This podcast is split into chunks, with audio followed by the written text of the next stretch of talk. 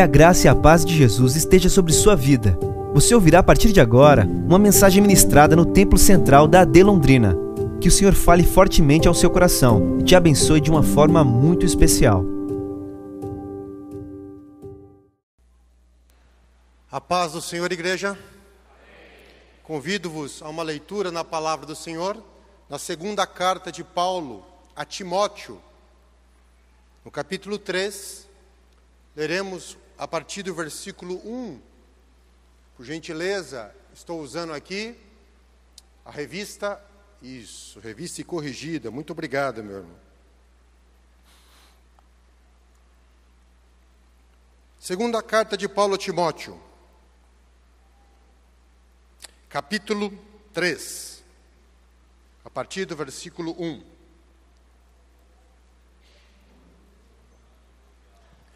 Diz assim a palavra de Deus. Paulo, a sua última carta, instruindo o seu filho na fé, Timóteo. É uma carta de despedida.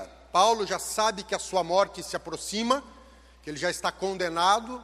Logo em seguida, algum tempo depois, seria morto por Nero, decapitado.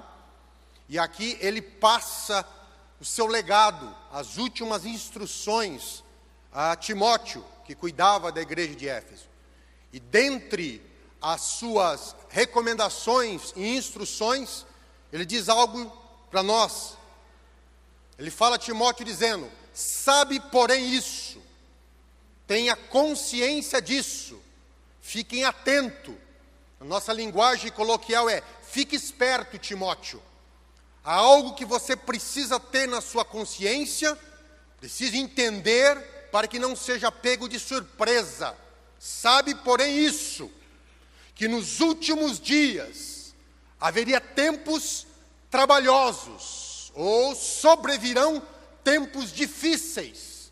Quanto mais o tempo se aproxima, os últimos dias são inaugurados com a descida do Espírito Santo, cumprindo a profecia de Joel, lá em Atos, no capítulo 2, mas esse, nós vivemos esse fim. E quanto mais se aproxima do dia final, quanto mais se aproxima da volta de Cristo, mais trabalhosos, difíceis seriam os dias. E aí Paulo explica o porquê. Porque haverá homens amantes de si mesmos. Este é o motivo dos tempos difíceis, trabalhosos, complicados que viveríamos enquanto o fim se aproxima. Há uma história interessante de um menino que chegou para o seu pai e disse assim: Pai, quando eu crescer, eu quero ser igual ao senhor. Aí o pai, todo contente, virou para o filho e disse: Que bom, filho, por que você quer ser igual ao papai quando crescer? Para ter um filho igual a mim. Dizem que essa história fica melhor em castelhano, não sei porquê. Porém, queridos, o assunto que eu quero abordar hoje é justamente isso. Um assunto, um fenômeno, um tema complicado, crescente nos nossos dias, que envolve todos os conflitos que temos nos nossos relacionamentos, na família, fora dela que explica boa parte da violência e da injustiça que vemos no mundo. Ouso dizer que todos os problemas que você tem, que nós temos, seja no relacionamento com filhos, seja no casamento com o seu cônjuge, seja dentro do seu trabalho, ouso dizer que quase a totalidade tem a ver com esse tema. Ele está por trás das grandes discussões culturais sociais, políticas, morais e religiosas do nosso tempo. É um fenômeno que, se você analisar, une Hitler, Mussolini, Stalin, com seus milhões de mortos, mas também une a mim e a você, quando nos deprimimos, porque uma postagem sua no Facebook não teve as visualizações que você desejou. Também nos une quando nós dizemos que somos cristãos, mas esquecemos de viver o Evangelho de Cristo dentro da nossa casa, nosso cotidiano, e esquecemos da centralidade que é em Jesus. Um fenômeno que, como Paulo nos diz, como as Escrituras nos afirmam, como o próprio Jesus já havia predito, cresceria assustadoramente e exponencialmente nos últimos dias. Eu falo de narcisismo, ou segundo os psiquiatras, transtorno de personalidade narcisista. O narcisismo vem da, da, da história de Narciso. Narciso é um personagem da mitologia grega, lá da cultura, do folclore grego. E segundo essa história, embora haja várias versões da história, a mais famosa conta que Narciso foi alguém, um rapaz abençoado ou dado pelos deuses, dotado pelos deuses de uma extrema beleza. E esta beleza ela encantava homens e mulheres que o conheciam. Todos que conheciam Narciso se apaixonavam por eles. Dentre delas estavam as ninfas, que estavam ali no Monte Olimpo, ou ao redor, segundo a, a mitologia grega, e entre elas uma ninfa chamada Eco. Porém, Narciso desprezava, era snob com, com as suas pretendentes, e inclusive muito rude com a própria Eco, que a levou a morrer de amores por ele, literalmente, na mitologia. Então essas ninfas revoltadas foram pedir aos deuses que fossem feita justiça, vingança, que desse uma tratativa à postura de Narciso. E na mitologia, a deusa Nêmesis condena Narciso a se apaixonar pela própria imagem. Então, quando Narciso chega para beber água às beiras do rio Estinge, ele olha, contempla o seu reflexo na margem da água e fica apaixonado, fica encantado por si mesmo a ponto de não conseguir mais sair dali, porque ao se afastar a imagem dele sumia e ele ficava desesperado e olhava. E a história, segundo a mitologia, ele definha, ele morre olhando para si mesmo na margem do rio. E ali, uma das divindades faz surgir uma flor, que é a flor que muita gente conhece, que é o narciso. Aliás, a palavra narciso vem justamente da raiz narquê, entorpecimento, estopor, dormência, da onde vem uma palavra muito conhecida nos nossos dias que é narcótico. Ou seja, o narcisista é uma pessoa que se apaixona por si, pela sua própria imagem, seja ela real ou imaginária. Ele se imagina alguém ele se imagina de uma beleza, de uma inteligência, de uma capacidade, e ele se apaixona por essa própria imagem construída. E nesse amor, nessa paixão, ele não se importa mais com nada, com ninguém. Ele fica vidrado nisso. E a sua função na vida agora é alimentar essa imagem, é servir essa imagem, é proteger essa imagem. Tecnicamente, são pessoas que têm um senso inflado seu, da sua própria importância e valor. Como eu disse, é até uma doença tratada hoje nos manuais de psiquiatria, chamado de um transtorno de personalidade. As pessoas que têm esse transtorno, segundo a medicina, precisam de elogios e reconhecimentos constantes, senão elas entram em parafuso, em depressão. Elas precisam de uma profunda necessidade de admiração e de reconhecimento. Por outro lado, para preservar a sua imagem, elas tendem a desvalorizar a imagem do outro. Se eu não posso crescer, pelo menos eu posso diminuir o outro, para me sentir maior. Os narcisistas, eles superestimam a sua beleza, a sua inteligência, as suas capacidades, as suas habilidades, exageram nas suas realizações. Eles se acham superiores, originais, de vanguarda, à frente do seu tempo, à frente dos outros. As pessoas não conseguem acompanhar o seu raciocínio, as pessoas não conseguem acompanhar o seu pensamento. Ele vive num ambiente de medíocre ou de mediocridade porque ele é maior e os outros são menores do que ele. Muitos entendem que deve se relacionar apenas com pessoas especiais como eles, porque se ele tem relação com alguém, ele tem uma convivência com alguém que ele entende inferior com ele, ele vai estar diminuindo a sua própria imagem. Segundo esses manuais, eles são sensíveis a críticas. Você quer acabar com o dia de um narcisista?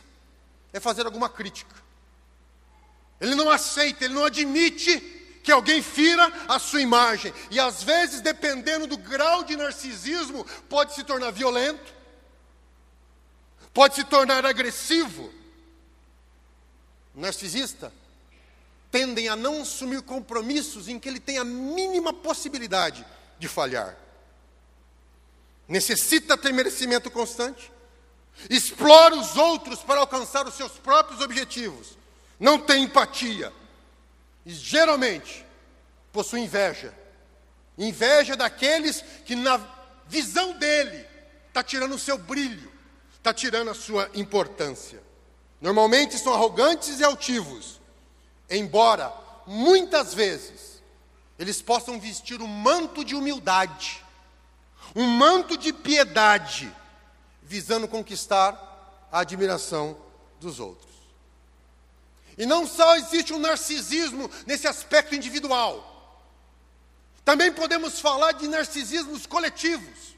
Um povo, uma nação, um grupo social que se apaixona pela sua própria imagem e a partir dali menospreza todos os demais à sua volta. É uma idolatria coletiva.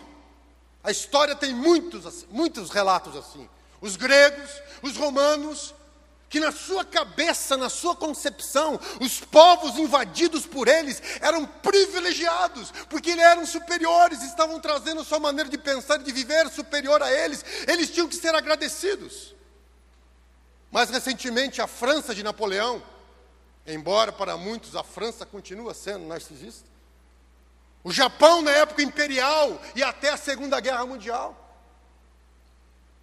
a Alemanha de Hitler, era a única nação que prestava. Mas não precisa ser uma nação. Pode ser um grupo político que se acha melhor que todo mundo.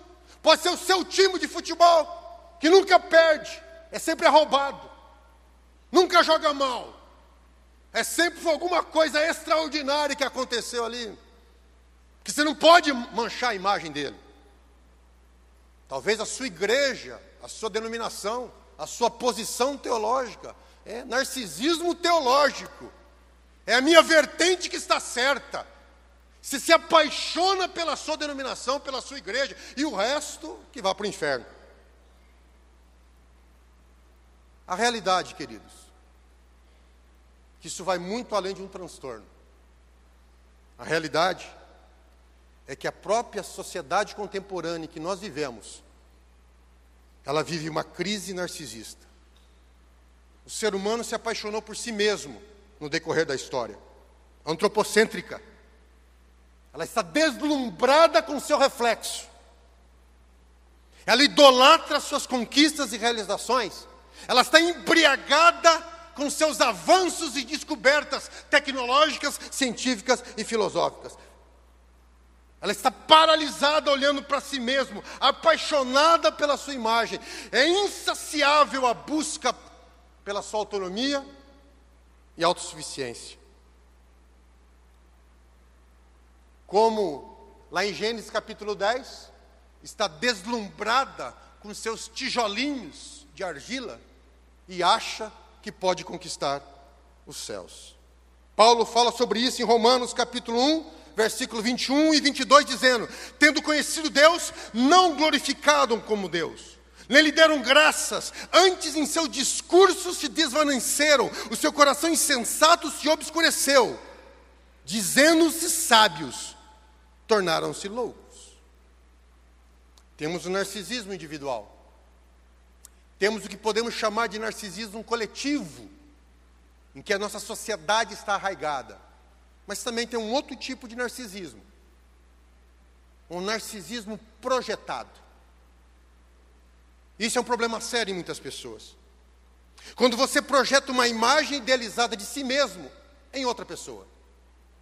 Quando você não consegue ou não conseguiu ser aquilo que desejava.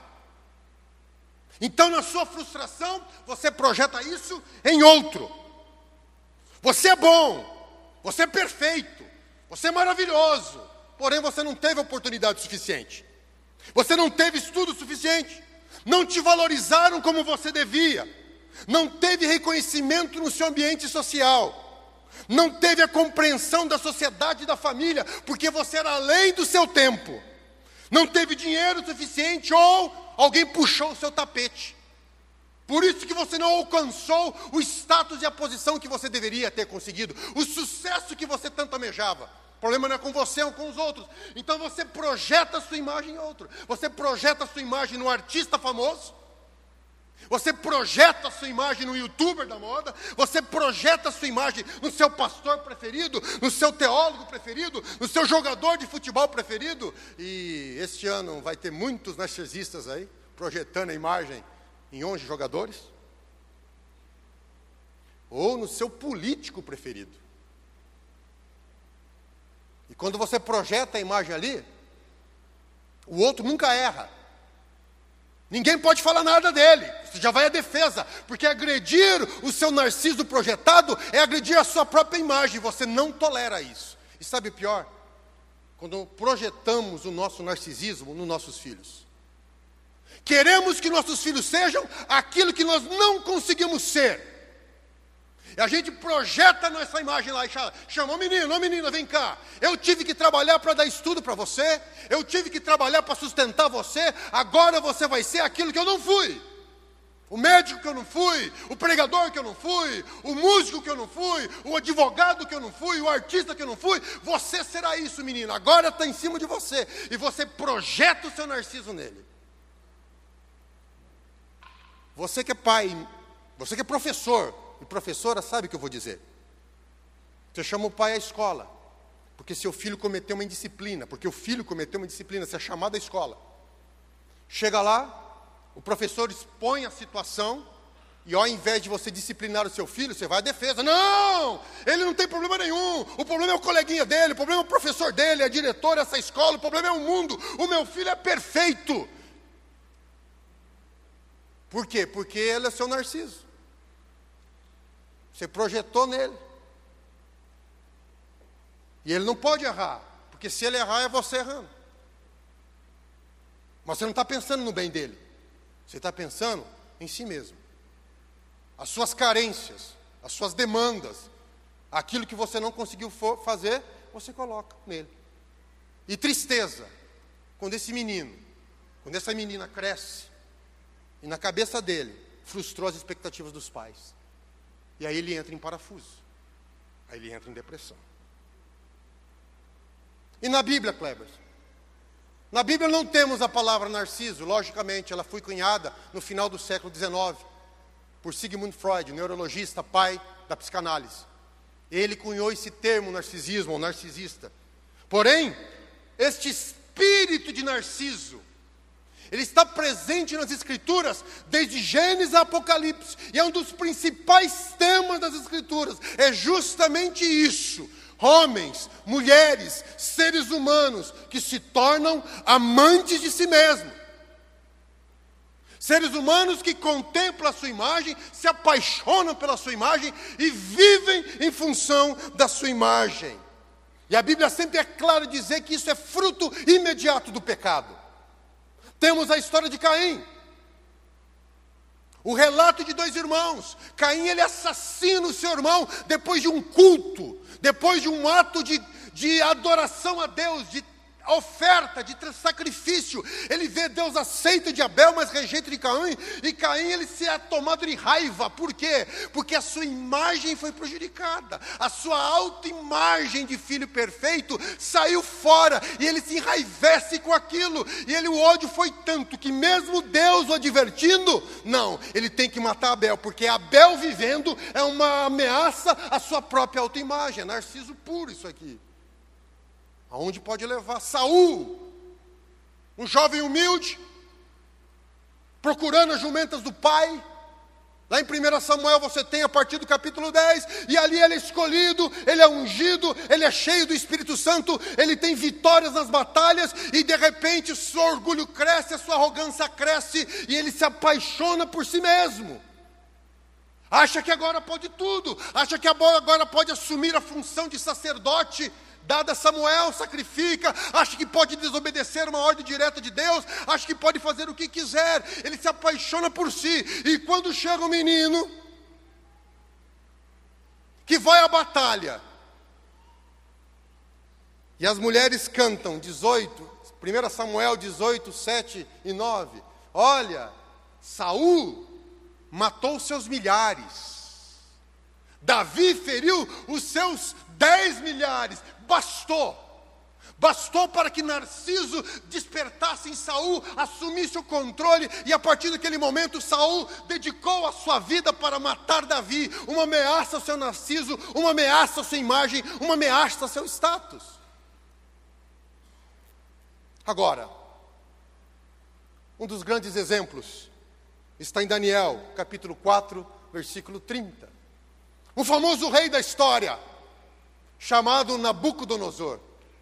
Levantou no seu palácio, foi ali na sacada, contemplou o seu reino e disse: Não é esta grande Babilônia que eu edifiquei para a casa real? E com a força do meu poder e para minha glória e magnificência?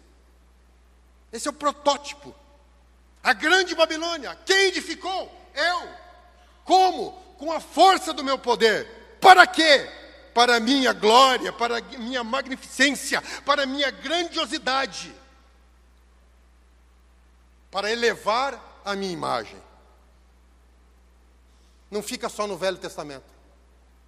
Lucas 18, 11 e 12 nos mostra que mesmo religioso pode ser narcisista. Aliás, boa parte dos legalistas são narcisistas.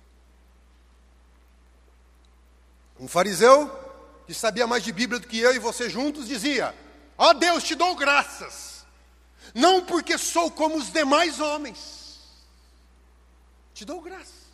Eu tenho uma imagem pura.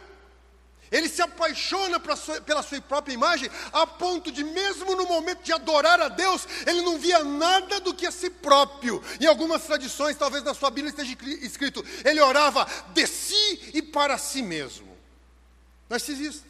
O espírito de Narciso dominando tudo. Ao narcisismo do juízo final. Mateus 7, 22 e 23, Jesus fala: Naquele dia muitos dirão: Eu, no teu nome, profetizei, expulsei demônios, fiz curas, fiz maravilhas. Eu fiz, no teu nome, mas fui eu que fiz. E Jesus olha para eles e fala assim: Não conheço vocês. Vocês fizeram isso para a sua própria imagem. Vocês fizeram isso com a motivação do seu próprio ego. Não conheço vocês. Vocês não fazem parte do meu reino. Mas talvez o narcisista por excelência que a Bíblia nos ensina está em Ezequiel 28, capítulo 15. Um querubim ungido, perfeito nos seus caminhos, que estava ali diante de Deus. E Deus faz a seguinte declaração sobre ele: Perfeito era nos teus caminhos, desde o dia que foste criado, até o dia que se achou iniquidade em ti. Versículo 17. Elevou-se o teu coração por causa da tua formosura. Foi até o ponto, tão belo, tão capaz, tão diferenciado que o seu coração se elevou, ele se apaixonou por causa disso e se tornou corrupto, tornou-se iníquo. E Isaías, no capítulo 14, versículo 14, ele diz ainda na sua arrogância: Subirei às alturas, serei semelhante ao Altíssimo. É essa a proposta do narcisismo. O narcisista, ele busca ser o seu próprio Deus a sua própria fonte de referência. Tudo gira em torno dele, tudo é através dele. Mesmo os atos de pseudo-bondade, eles têm uma segunda intenção, que é retroalimentar a imagem que tem de si mesmo. Em resumo, o amante de si mesmo vive para si, acredita que tudo que faz é superior aos outros, não aceita críticas, não aceita repreensões, se sente constantemente injustiçado, tem uma enorme autopiedade. Suas ações são fundamentadas na autopromoção da sua própria imagem. Agora, imagine um narciso casando com uma narcisa. E gerando um monte de narcisinho. Parou para pensar? É assim. Está vendo por que agora casamentos não duram? Está vendo por que relacionamentos agora são como trocar de roupa, trocar de meia? Ou pior? Está vendo por que tanta incompreensão, que ninguém escuta mais ninguém? Porque o narciso, ele não tem tempo para ouvir você. Ele não tem tempo para olhar para você. O narciso, ele está preocupado com a imagem dele. É interessante que na história de Narciso, na mitologia, ele falava e o reflexo dele estava ali. Também babuceava as mesmas palavras. Ele queria ouvir a imagem dele, ele só ouvia a si mesmo, mas ninguém. Quando o eco ia e voltava, ele entendia que a imagem dele estava falando consigo. Se apaixonou, embora seja uma peste de mitologia, mas toda a mitologia grega reflete a natureza do coração humano. E é isso que está acontecendo com as famílias, é isso que está acontecendo nos relacionamentos. É isso que ninguém mais aceita a repreensão, é o que Paulo está falando aqui na epístola. E o narciso sabe vestir uma manta de espiritualidade. O narciso sabe orar. E às vezes ora melhor que muita gente, igual o fariseu. O narciso sabe jejuar. O narciso sabe pregar no domingo à noite. Sabe? O narciso dá aula na escola dominical, canta, e às vezes canta bem, viu? Toca e às vezes toca maravilhosamente bem. Ele diz que está louvando, mas está louvando verdadeiramente, mas assim mesmo. E se não tem um tapinha nas costas depois da apresentação dele, se não dá um solo que ele queria, ah, se arrumou um inimigo para o resto da vida. Faça qualquer coisa, menos mexer com o meu narciso. O foco é a sua imagem. Ele precisa em evidência, ele precisa ter o um microfone, ele precisa estar nos lugares altos, ele precisa estar debaixo dos holofotes, ele precisa estar em destaque, senão a vida não é boa. Ele precisa de bajulação e por isso ele também é um bajulador. Tudo seu é melhor. Seu filho é melhor, seu casamento é melhor, seu emprego é melhor, é tudo melhor do que os outros. Quer encontrar narcisos? Só abrir o Facebook. Um monte lá. Você olha e parece que ele vive lá no paraíso, né? Para o Narciso, sabe qual é a igreja boa? A igreja onde ele está. Essa é a igreja boa. Aliás, desde que essa igreja reconhece o seu talento. Porque também, se não reconhecer o seu talento, ele já vai procurar outra. Narciso não tem fidelidade com nada e ninguém, apenas consigo mesmo. Ele é leal a si. Só participa de alguma coisa se ele tem algum benefício.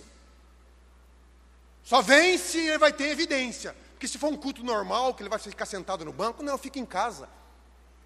Faço culto online. Se não é para me ver, eu fico em casa. Se o grupo dele não canta, também não precisa vir, né? Sim, o narciso é altamente crítico Ele adora, ele tem uma capacidade gigantesca de achar o defeito dos outros, a crítica dos outros, o desafinar dos outros, a, a expressão errada, o verbo incorreto. Ele é perfeito nisso. Mas nunca consegue admitir os seus próprios erros. E qual é a consequência disso nas famílias? Qual a consequência disso nas igrejas? Qual a consequência disso? Paulo fala: avareza. Tudo é meu, para mim. Ele é avarento não só de dinheiro, ele é avarento de afeto. Ele é avarento de compaixão. Ele é avarento de carinho, porque ele, tudo que ele tem é reservado para si mesmo, para se auto-abraçar, para se auto-afagar. Ele é presunçoso, ele é blasfemo, ele é desobediente aos pais e autoridades. Eu mando no meu nariz. Eu sei o que eu estou fazendo, não preciso de pais, não preciso de pastores, não preciso de autoridade, ninguém dizendo para mim. Eu sou autossuficiente, eu sou mais eu. São ingratos. Paulo fala a lista ali. É uma lista gerada por pessoas amantes de si mesma, sem afeto, profanadores, profanam o seu próprio corpo no desejo de prazer, na busca por hedonismo caluniador, não respeita ninguém, cruel, despreza a honestidade, tra trai. É isso. E Paulo ainda fala, eles têm uma aparência de piedade. O mais difícil é isso, o mais cruel é isso. Engana um monte de gente, como Paulo fala. E aqueles que não estão firmados em Cristo, não estão firmados no Evangelho, são levados por isso. Existem líderes também, narcisistas. Sim, líderes, é um perigo. Eles não compartilham com ninguém. Eles criam clones de si mesmos. Já viu? O cara prega lá na TV, você vai nas igrejas dele, é igualzinho o jeito de falar, o chapéu na cabeça, tudo igualzinho. Tem que ser assim. Não é um líder, não é alguém que você está formando. É uma réplica de si. Por quê? Porque ele não tolera alguém diferente dele. Ele não tolera alguém que de repente tem um talento que possa ofuscá-lo. Ele dá um jeito de puxar o tapete. O narcisista, ele tem medo das gerações que vêm antes dele. Ou que vêm depois dele, os mais novos. Não, essa moçada tem que frear ele, senão vai tomar meu lugar, vai puxar meu tapete. E ele também não respeita a geração que está depois dele. Ele não respeita os mais velhos. Esse pessoal de antigamente não sabia nada, não sabe nada de Bíblia, não sabe nada de culto, não sabe nada de cantar e tocar. Eu que sei. Porque é narcisista. São líderes que não compartilham com ninguém, que morrem agarrado no osso, sem formar um sucessor. E quantos lugares estão assim? Mas da mesma forma que a Bíblia ensina sobre o narcisismo, sobre homens amantes de si mesmos, que literalmente alcançaram a morte ou mataram os outros por causa do seu narcisismo, porque não tem outra caminho senão definhar olhando para si mesmo e morrer e ser paralisado a vida, essa é a consequência do narcisismo. Também a Bíblia traz aqueles que, pela graça de Deus, conseguiram vencer o seu narcisismo. A Bíblia traz em 2 Samuel 7, 18 e 19. O rei Davi também foi ungido rei, também de uma origem humilde como Saul, também recebeu o Espírito Santo. Teve um monte de falha, um monte de erro, um monte de pecado, teve um monte de tropeço. Mas quando Deus foi falar com ele, e diz: Davi, eu te escolhi da sua geração, virá um rei que reinará perpetuamente sobre Jerusalém. Ao invés dele sair cantando para todo mundo, dizendo: Deus falou isso comigo, olha que maravilha, oh, grande eu sou. Aliás, o hino 84 é o que o narcisista mais gosta. Sou eu aquele. O grande eu sou. Só que daí ele, o resto ele não quer cantar. Este homem Davi, diante de uma promessa maravilhosa de Deus, não feita para outro homem na história, talvez apenas para Abraão, ele responde: Quem sou eu, ó Deus? Qual é a minha casa para que tenha me trazidos até aqui? E ainda foi pouco aos teus olhos, senão que também falaste da casa do teu servo para tempos distantes. Este é o procedimento dos homens, ó Senhor Deus. E no Salmo 8, versículo 4, ele diz assim: Que é o homem mortal para que te lembres dele, e o filho do homem para que ele visite. É uma pessoa que tinha consciência de si. Uma pessoa que, mesmo em meio às vitórias e às lutas, ele sabia que tudo que ele tinha, que ele está em pé, que todas as suas vitórias, que tudo que ele conquistou não veio dele, mas veio do Senhor dos Exércitos. Mas o exemplo contundente, nós encontramos em João, capítulo 3, versículo 26. Os discípulos de João foram falar: Olha Aquele Galileu que você fez propaganda dele, você deu um tiro no pé. Que é isso, João? Você veio agora, começou agora esse ministério. Você que abriu aí, quando era isso aqui, era pinamato. Você que começou, você que confrontou os fariseus, você que atraiu a multidão. E ali você deu um voto para aquele Galileu. Vá lá que ele está fazendo mais discípulos do que você. E todos vão estar junto com ele. Aí João, cheio do Espírito Santo, um homem que mostra que pelo poder da palavra de Deus, que pelo poder do Espírito Santo, nós podemos vencer o nosso narciso. Ele disse assim: o homem não pode receber coisa alguma, versículo 27, por gentileza. 3, versículo 27. O homem não pode receber coisa alguma se não lhe for dada do céu. Avança. Vós mesmos me sois testemunhas que disse: Eu não sou Cristo, mas sou enviado diante dele. O próximo versículo. Aquele que tem esposa é esposo, mas o amigo do esposo que lhe assiste alegra-se muito com a voz do esposo.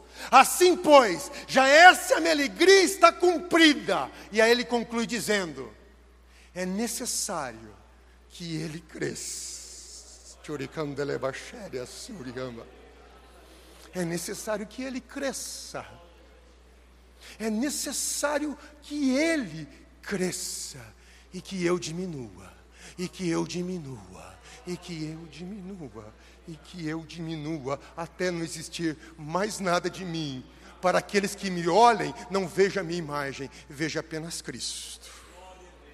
Veja apenas Cristo. Este é um homem. É a contracultura.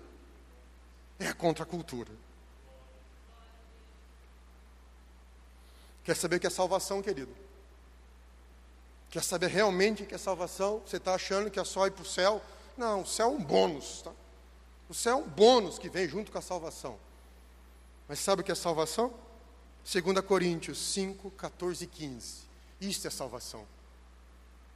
Porque o amor de Cristo nos constrange, julgando nós assim: que se um morreu por todo, logo todos morreram.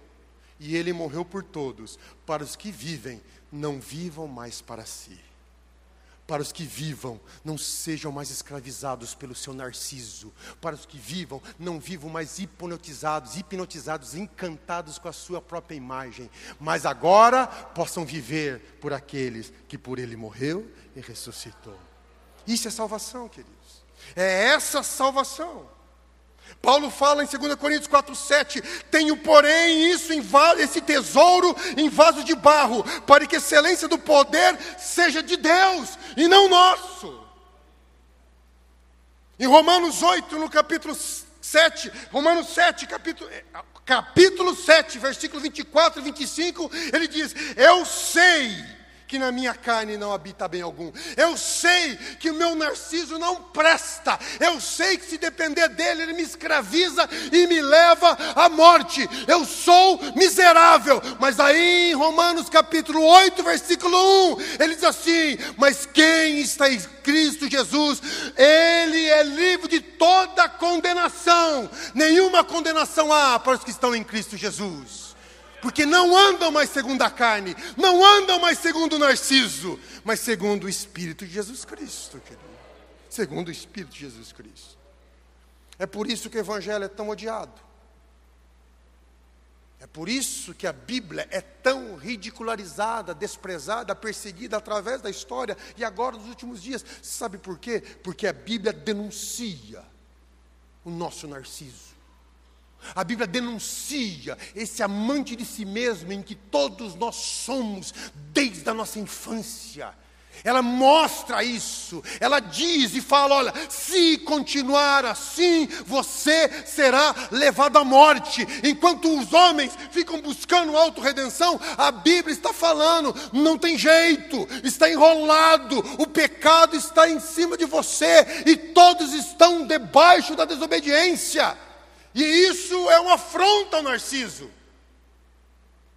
Isso é uma afronta ao narciso da sociedade. Ela não quer ouvir isso, não. Nós conseguiremos resolver o nosso problema com mais educação, com mais renda para todos. É só trocar o presidente, o sistema político, que tudo se resolve. E a Bíblia está dizendo que não, porque o narciso só se resolve através do sangue de Cristo.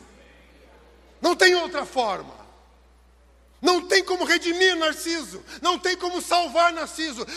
Narciso tem que ir para a cruz, para que nova vida possa surgir uma vida dominada pelo Espírito Santo. É a única forma, meu querido jovem, meu querido irmão.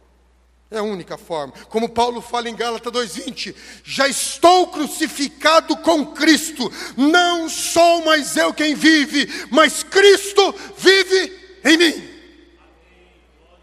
Chega, chega de contemplar a sua própria imagem. Seja ele ficar lamuriano, eu queria tanto ser assim, queria tanto ser assado, queria tanto ter tido isso, não tive oportunidade. Pare de lamuriar, querido. Olhe, você está em Cristo, Jesus. Você está em Cristo, Jesus. Não tem melhor posição para o ser humano estar. Você é geração eleita, povo escolhido, nação santa, sacerdócio real, querido. O que mais você está reclamando? Que mais nós queremos reclamar? Temos nossa salvação garantida, Deus nos chama de filhos, somos herdeiros em Cristo Jesus. E aí ficamos presos à nossa própria imagem, seja a imagem real, seja uma imaginária que nós queremos ou queríamos ter. Por isso Jesus fala: para ser livre, tem que conhecer a verdade. Se, pois, o Filho vos libertar, verdadeiramente sereis livres. Livres de quê, Cleverson? Livres do nosso narciso, que nos aprisiona, que deteriora os nossos relacionamentos, que faz o diálogo romper, que dá, traz a desobediência, que traz a, a, a, gritaria, que traz a ingratidão. Mas o Evangelho está nos trazendo salvação. É interessante vermos o depoimento de Paulo. É interessante. Em Atos 9, 15 e 16. E caminho para o final. Paulo está nos dizendo o seguinte, ou Atos Lucas está nos dizendo o seguinte: o Senhor disse a Ananias: Vai, porque este é um vaso para mim escolhido, para levar o meu nome diante dos judeus, o dos gentios. Querido, a primeira parte aqui está dizendo: Paulo, você é um escolhido. O narciso que existe em nós, se ouviste isso, bateria palma, falaria em línguas, saía por aí cantando, cantando seu, contando seu testemunho. Mas tem a parte B na profecia. E eu lhe mostrarei o quanto deve padecer pelo meu nome. Isso Narciso não aceita. Narciso aceita a vida perfeita, os holofotes, a atenção do público, mas sofrer por causa do Evangelho, sofrer por amor a Deus, ser ridicularizado na escola, na faculdade, porque é crente, isso Narciso não aceita. E isso está em nossas igrejas. Temos a famosa teologia coach. Não é isso? Você consegue, você pode, você é grande. Não existe diferença entre Deus e você. Aliás, você é o ponto fraco de Deus. Já ouviram falar isso? Não, queridos. Narciso tem destruído famílias, tem paralisado vidas, tem destruído ministérios, tem acabado com relacionamentos. E ao invés disso, ao invés de ficar olhando para a sua imagem refletida ou idealizada, Paulo nos adverte em Filipenses capítulo 2, versículos 3 e 8: Nada façais por contenda ou vanglória, mas por humildade. Cada um considere os outros superiores a si mesmo. Isso é impossível para Narciso. Narciso olha isso aqui e fica revoltado. Não atente cada um para o que é seu, mas cada qual para o que é dos outros. E aí Paulo completa dizendo: de sorte que haja em vós a mesma atitude, a mesma postura que houve em Cristo Jesus, que sendo em forma de Deus não teve por usurpação ser igual a Deus, mas esvaziou-se a si mesmo, tomando a forma de servo, fazendo semelhante aos homens, e achado na forma de homem, humilhou-se a si mesmo, sendo obediente até a morte e morte de cruz. A palavra de Deus está nos dizendo aqui. O nosso maior inimigo não são as ideologias, não são as propostas políticas que tem aí, não são.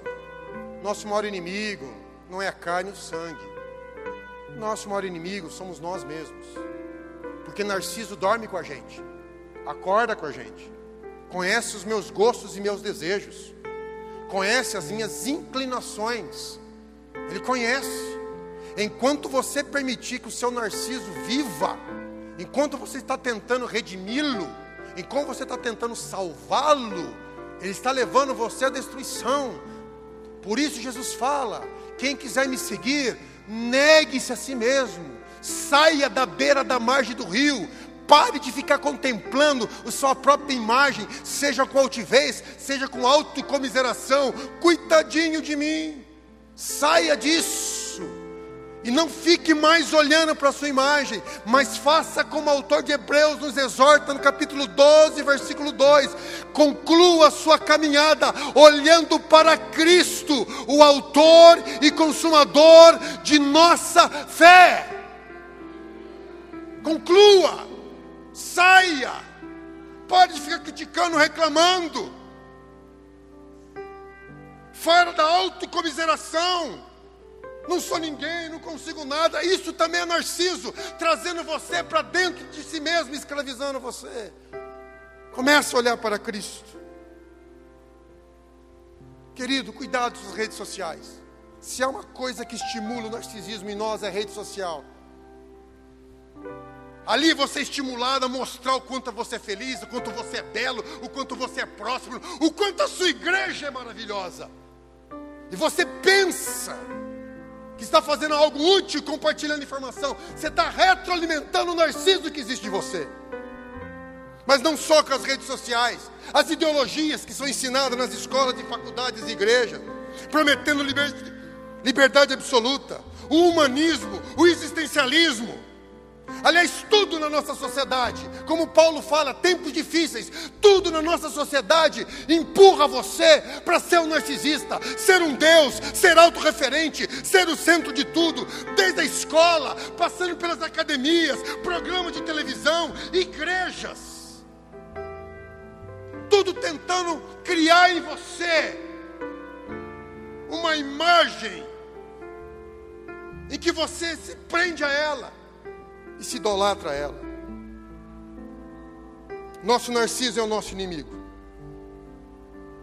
E tem visto muitos que percebem o seu narcisismo. Mas ele tenta se livrar de Narciso com autodisciplina, com meditação, com religião, com assistência social, sendo voluntário numa causa nobre, contribuindo financeiramente com alguma entidade filantrópica, engajamento social e político, terapia das mais variadas ou qualquer técnica de esforço pessoal, funciona por um tempo, não vou negar que não funciona não. Funciona por um tempo. Por um tempo você acha que Narciso está sob controle, mas quando você menos espera, Narciso vai corromper tudo isso que está fazendo e vai dominar você de novo e virar mais forte do que jamais veio. Não tem. E é por isso o segundo momento que a sociedade odeia o evangelho Primeiro, o Evangelho denuncia o narciso que há em nós. Mas segundo, o Evangelho diz: só há um nome dado entre os homens, pelo qual devemos ser salvos. Só há um nome que pode nos livrar do narciso. Só há um nome que pode nos livrar de nós mesmos. Só há um nome que pode nos livrar do poder da nossa carne. Este nome é Jesus Cristo. Este nome é Jesus Cristo. Apenas o Cordeiro de Deus pode nos libertar. Apenas Ele. Esforço pessoal. Você não vai conseguir. Grandes nomes da história conseguiram. É, tentaram, mas jamais conseguiram. Mas Deus, mas Deus, ocultou essas coisas dos sábios entendidos e revelou a nós, os seus pequeninos, os seus filhos, dizendo: Não tema eu estou contigo. Não fique preso à sua própria imagem. Você caiu, eu te levanto. Você teve conquistas, fui eu que te dei. Pare de olhar para si e olhe para mim. Você tem dúvidas, tem incertezas? Quem não tem? Olhe para mim. Eu sou a verdade, eu sou o caminho, eu sou a vida. Quer encontrar Deus? Olhe para mim. Quer ter seu passado expurgado, olhe para mim. Quer ter seu futuro garantido? Olhe para mim. Pare de olhar para si mesmo. Pare de projetar suas imagens em alguém. Pare de se encher de ansiedade. Continue olhando para Cristo, o Autor e Consumador da nossa fé. E uma última advertência. Talvez eu fui pregando aqui e você já descobriu uns quatro ou cinco pessoas. Ah, tá vendo? Tinha certeza que era narcisista, né? Garanto que você pensou nisso, né? E sabe por que você pensou? Porque narcisista conhece narcisista.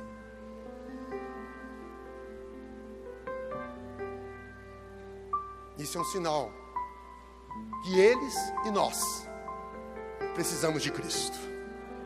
Eles e nós Antes de ser sua esposa, de me ser minha esposa, sou eu.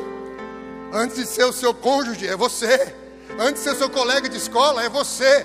Nós precisamos ser livres de narciso. Sabe por quê? Porque quem é livre de narciso nem enxerga o narcisismo dos outros. Porque ele não vê os outros, ele vê Cristo.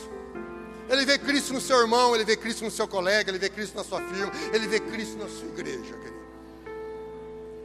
Então Jesus está nos falando hoje. Está cansado com o seu narciso? Entregue ele à cruz e venha a mim, e você encontrará descanso para a sua alma. Fiquemos em pé em nome de Jesus, meus queridos. Qual é o dia de hoje? O dia de hoje, meu querido, é todos nós nos apropriarmos da oração de Davi. O Salmo 139, versículos 23 e 24. Senhor, tu me sondas e me conheces. Tu conheces o meu assentar, o meu levantar, e de longe entendes o meu pensamento. Sabe, sabe das minhas dúvidas, sabe das minhas incertezas, sabe, sabe dos meus complexos, sabe o quão forte é o narciso que habita em mim. Tu sabes. E ele continua no versículo 24 dizendo: Sonda, meu Deus. Conhece o meu coração, prova-me e conhece os meus pensamentos e ele é ousado em dizer: Vê se há em mim algum caminho mau e guia-me pelo teu caminho eterno. Vê se aí, mãe, o espírito de Narciso que está destruindo os meus relacionamentos. E agora, guia-me pelo teu caminho, guia-me em Cristo Jesus, guia-me na verdade, guia-me na vida. É a ousadia de fazermos essa oração. O Narciso diz: tudo para mim, por mim e para mim. Mas o redimido em Cristo diz: tudo dele, por ele e para ele. Glória, pois, eternamente a ele. Amém.